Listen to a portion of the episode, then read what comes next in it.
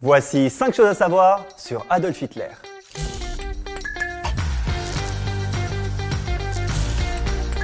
Adolf Hitler n'avait qu'une couille. Ouais, je sais, je démarre fort, mais j'étais obligé de commencer par ça. Ou, comme on dit dans le jargon, il souffrait de cryptokidie. Oui, l'homme le plus méchant slash dangereux de l'histoire de l'humanité était bancal. Et ce, depuis la naissance. Rien à voir avec une soi-disant blessure de guerre. Que dalle.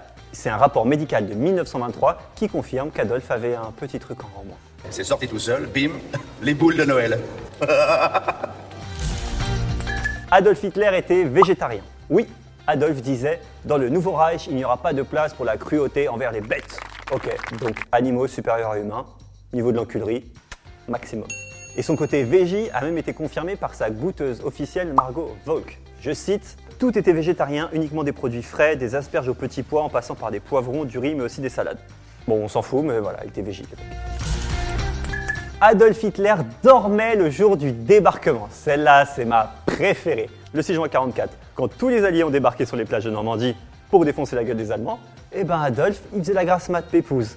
Du coup, les généraux allemands, par peur, ils n'ont pas osé réveiller Adolf. Du coup, bah, ils n'ont pas envoyé de renfort. Bah, du coup, euh, on a gagné la guerre.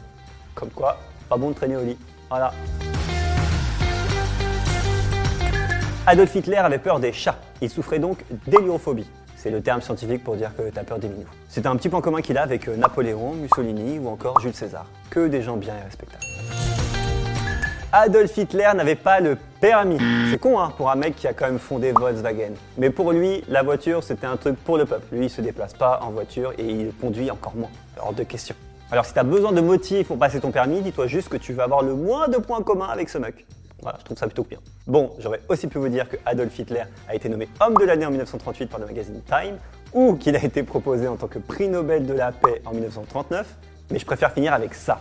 Adolf Hitler souffrait de flatulences sévères, mais vraiment sévères. Genre, il prenait beaucoup de médocs. Je sais pas pourquoi, mais moi, ça me fait plaisir de savoir qu'un mec comme lui, on a quand même bien chié dans sa vie. C'était un podcast Genside.